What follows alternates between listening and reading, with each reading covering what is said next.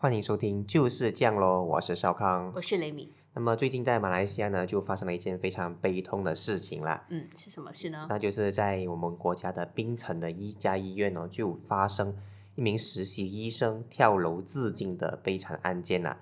那据说呢，这名实习医生呢是承受不了当时的职场压力，据说还是因为一些啊被他的前辈或者是上司有一些职场上的霸凌啦。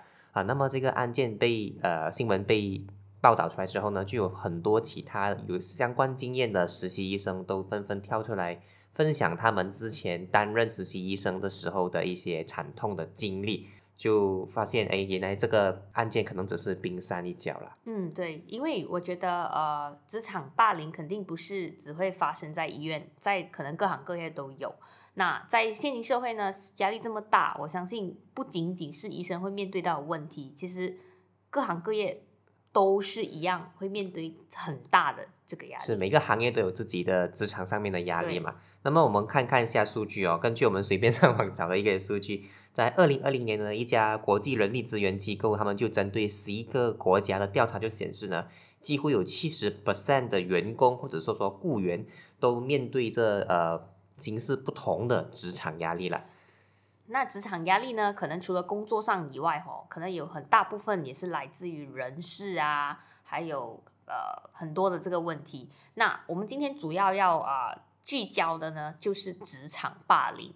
那到底马来西亚的法律是怎样看待职场霸凌呢？那受害者其实又有什么怎啊什么法律途径呢？哎，我觉得非常的重要，呃，这个课题。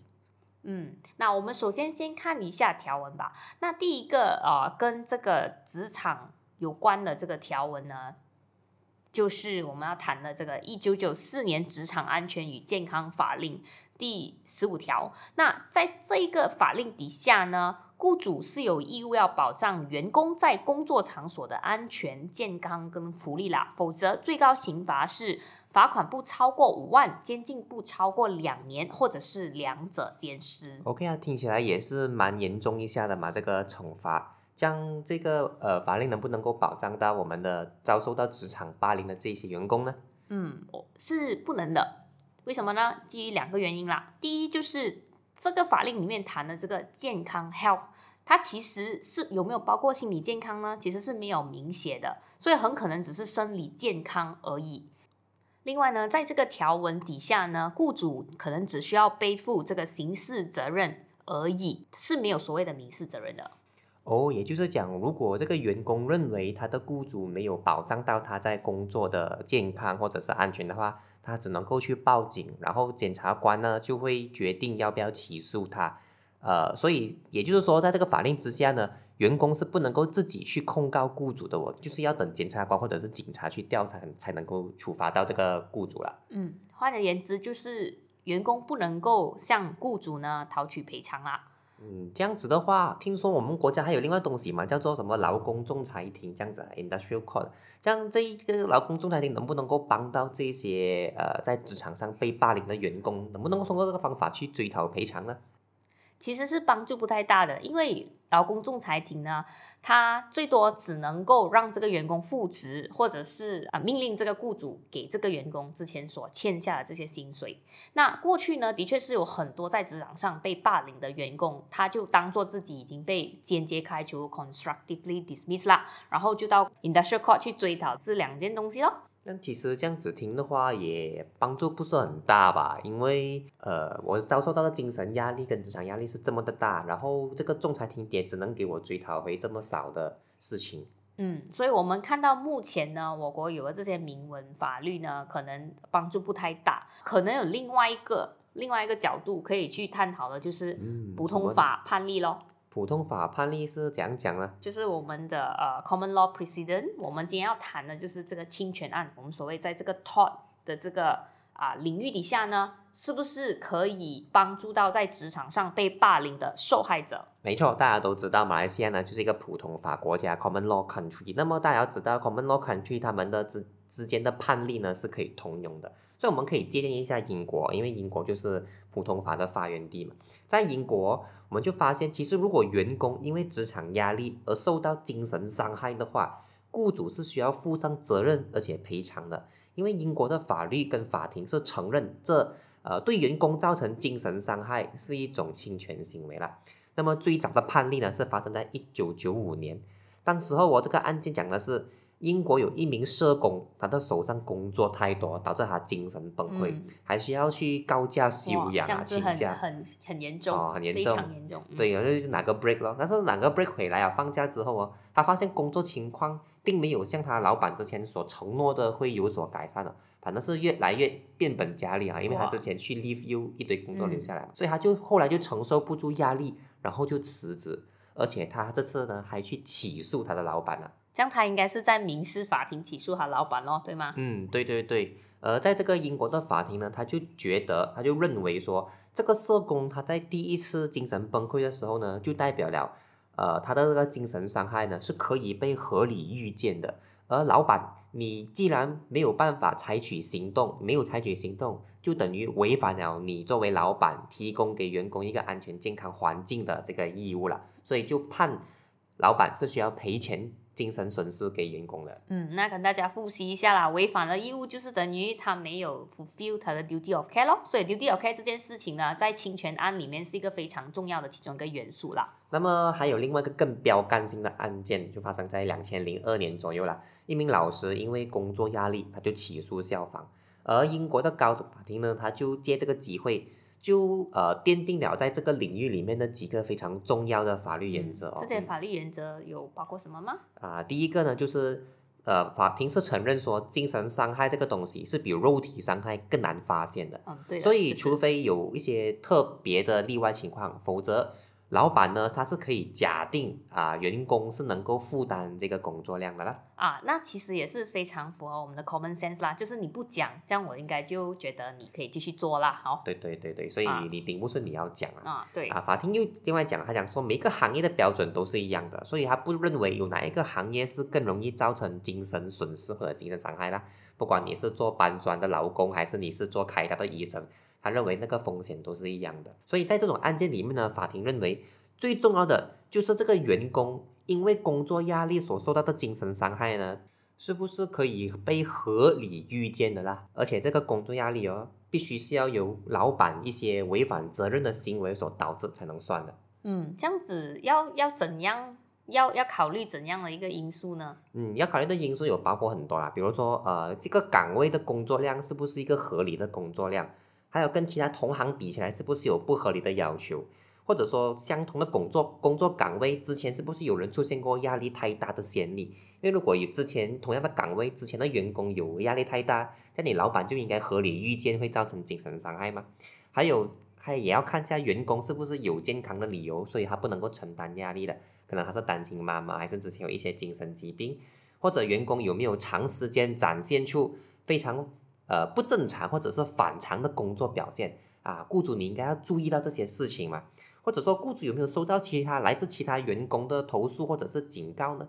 如果这些东西全部都有的话，哎，老板你又没有采取行动，这样你就会是被法庭认为啊没有违反了你的义务了，没有提供到一个安全跟保障到员工的心理健康。这些因素其实这样子看的话，它是非常的取决于每一个个案的一些的一些。情况对吗？对对对，因为呃，法律的原则是大原则啦，但是具体来讲都是要看每一个情况不同，就会有不同的案例啦。所以呃，这些原则呢是到现在为止是依然沿用至今的，因为它已经被英国的最高法院 House of Lords 啊认同跟采纳，所以是在这个领域方面是非常非常呃有标杆性的一个一个一个判决。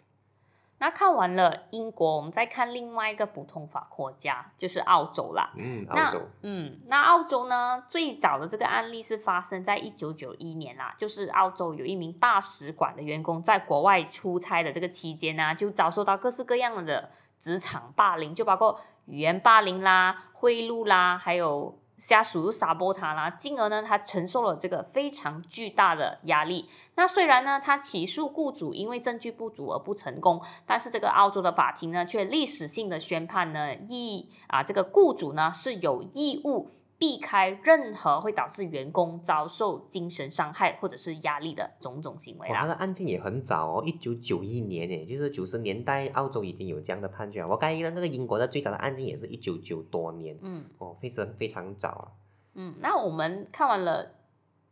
一九九一年的这个案件呢，我们就跳到来两两千年之后啦，就是另外一个标杆性的案件也发生在澳洲的二零零五年啦，就有一名这个女销售员呢被安排在超级市场摆放货品啦。那一个星期工作三天，那她曾经向雇主投诉说呢，时间不足，让她不就是不够让她去做完她的工咯，但是就没有下文哦。然后五个月后，这这个女销售员呢，却因为工作压力而身体出了种种的状况呢，甚至有轻微的忧郁症就。是做工作到太 stress 了啦。啊对啦，然后他应该就有起诉老板咯，按照这个故事。对的，那他之后呢，就起诉了他的呃雇主啦。那一开始呢，法庭就宣判他是获胜的，只不过呢，获胜之后，他的老板就上诉咯。老板上诉之后呢，上诉庭就推翻了这个决定，就认为啊，雇主并没有错。那这时候当然就轮到了女销售员再次上诉到澳洲的最高法庭，但是呢，女销售员的上诉是失败的。换言之，最后的结果是雇主没有错。哇哦，花了这么长时间换来一个对自己这么不利的判决啊！法庭为什么会这样这样这样判呢？那法庭是认为呢，他只是向他的老板投诉时间不够咯，并没有投诉说。因为这样，他的健康就因此受损啦。所以，因为这样去要求雇主去负责呢，是非常不合理的。因为雇主不知道吗？所以最后就是你不讲，我讲知道嘞。对了对了，你嗯你有压力，你一定要向高层反映。如果没有反映的话，澳洲的法庭就觉得，呃，既然雇主不知道，就不需要负责了，啊，不知责不罪吗？嗯，那澳洲的最高法院呢，也认为呢，这个老板跟员工之间存在的这个契约，哈、这个契约就是你一签了，就假定这个员工是接受、认同，并且可以承受这份工作的内容啦。所以这个员工的 job scope 呢，也不应也不应该因为雇主后来啊知道了啊，因为你有精神的这个状况，所而有所改变的啦。嗯，这样听起来就是很严格的。换句话说，这个澳洲的法庭是觉得，啊、总之你签了你的 contract，就代表你能够接受了。如果你嗯不能接受，如果你呃压力呃抗压能力不够高，你就不要签这个合约嘛。签了就代表你能接受了。我觉得他是很比英国的 position 来讲是更严的哦。嗯，对，那那这这其实呢，在很多国家里面是非常的常见的，就是不同国家可能它的这个法庭呢，可能就会比较呃偏向员工或者是偏向老板的啦。那在少康讲的对，就是它比英国呢开啊、有一个更高的这个要求。举一个例子呢，在澳洲呢，就有一名员工呢，在工作时就成功曾经因为工作压力而晕倒了，但是他在起诉雇主的时候呢，却不成功，因为法庭认为呢，他晕倒是毫无症状的，甚至当时候医生都认为他是因为心脏病，而不是因为职场的压力。嗯，所以法庭就讲，你看连医生都不知道你是因为压力而晕倒，就更加不能够怪老板不知道或者不采取行动了，所以老板就没有违反他的责任咯。哇，这样这样子一听，这样一个国家就讲说，这样少康，我们的这个分享下来，就是英国就是感觉上员工就可以去诉老板，然后拿赔偿，然后澳洲就讲比较难哦，是吧？这样我们国家呢？其实，在我们国家呢，就还没有任何一个员工通过民事法庭去起诉他的老板，说老板你没有采取行动，导致我遭受职场霸凌或者是精神压力啊，然后请老板赔钱给我。啊，目前是没有这个这个赔偿了，啊，没有这个案件。啊至少在我们的搜查当中，我们是没有发现有这对对对，样子的一新加坡。新加坡也我们也没有看到。那么我个人的揣测呢，啊，个人的揣测就是，呃，刚才我们分享的两个国家，澳洲跟英国都是西方国家，然后我们现在谈马来西亚呢是亚洲国家，而我觉得很比较可能呐、呃，亚洲国家的员工呢都一般上比较容易。呃，比较刻苦耐劳一些，或者他自我感觉卑微，他就觉得啊自己一定是可能是自己不好不够好，他就会一直忍气吞声，又没有地方排解，就可能导致了呃这个实习医生的悲剧哦。另外一个可能性，也可能是因为我们的阶级观念比较重，就是老板是前辈，或者是 senior 就比较大，这样子讲什么做什么，我们都要跟，我们都要听，就要忍爆哦。嗯虽然说马来西亚还没有类似的案件哦，不过如果万一有一天真的是有员工以这个理由去起诉他的老板的话，其实我们国家的法庭呢是可以去借用其他国家，像刚我们分享的英国跟澳洲的普通法判例，来把这个呃原则引入到马来西亚的。那这其实是很常见的。要知道，呃，其实我们国家也是通过这个这样的一个方式，去承认说。呃，性骚扰是一种侵权行为，所以如果未来有类似的案件呢，我们国家的民事法庭的法官或许可以通过这样的一个引入普通法判决的方式，去判定说，雇主有责任和义务以这个 duty 去提供员工一个健康的工作环境，确保他们不受职场霸凌。或者是确保他们不会因为过大的职场压力而遭受精神损失，而如果雇主违反这个责任的话，是可以呃是必须要赔偿给这名受伤的员工的。那目前没有这样子的案例，也不代表以后没有，所以我们就要看以后会不会出现这样子的案例。如果有的话呢，它将会就变成我国的法律被我国的民事法庭继续的沿用了。虽然说民事法庭还没有类似的判决，但是其实在我们的劳工仲裁庭有过一个非常像啊，但是又不完全像的案件呢，可以跟大家分享一下。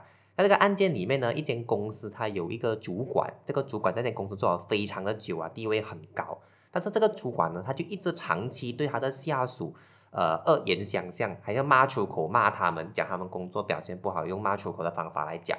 所以呢，他就被公司因为这样子的行为而开除掉了。这个股主管呢，过后还讲说啊，公司你这样开除我是一种不正当的解雇，所以他就把公司带上了劳工仲裁庭了。哇，这个人骂了人，骂了员工，霸凌了员工，被开除了，竟然还要告回公司。对了对了，所以仲裁庭也是不认同他这个讲法。那个仲裁庭就讲哦，你这个主管在公司身居高位。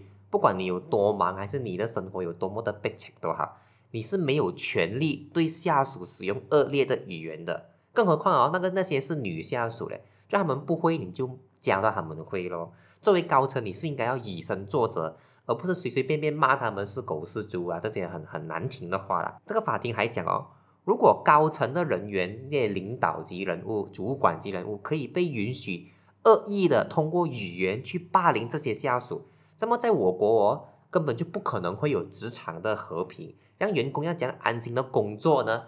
那看你看这个仲裁庭的 president 他讲的这一番话，其实就跟英国跟澳洲的那一些法官的思路很接近，跟很像了的啦。但是可惜的地方就就在劳工法庭呢，他只是负责宣判到底这个雇主解除这个员工或者是主管呢对还是错。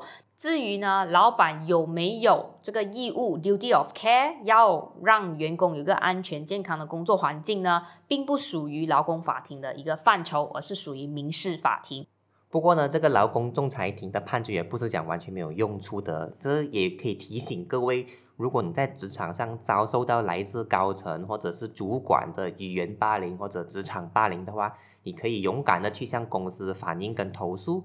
如果公司决定因为你的这些投诉而解雇掉他的话，法律跟劳工仲裁庭是会觉得，因为呃是会认为对下属施加语言暴力或者是职场霸凌呢，是一个可以合理解雇你的理由。所以不要以为在职场上霸凌下属、霸凌同事就没有代价，因为在这些案例底下呢，他就因为霸凌别人而遭到革职啦。好的，所以综上所述呢，我们我觉得我们国家的明文法律上哦，就是那个 Occupational Health and Safety Act，其实还有更大的改善空间。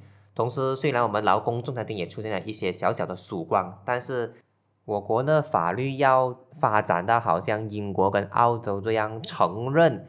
雇主是有责任保障员工在工作环境的心理健康的这个程度呢，啊，可能还有一段一段路是要走的啦，或者还需要一些时间。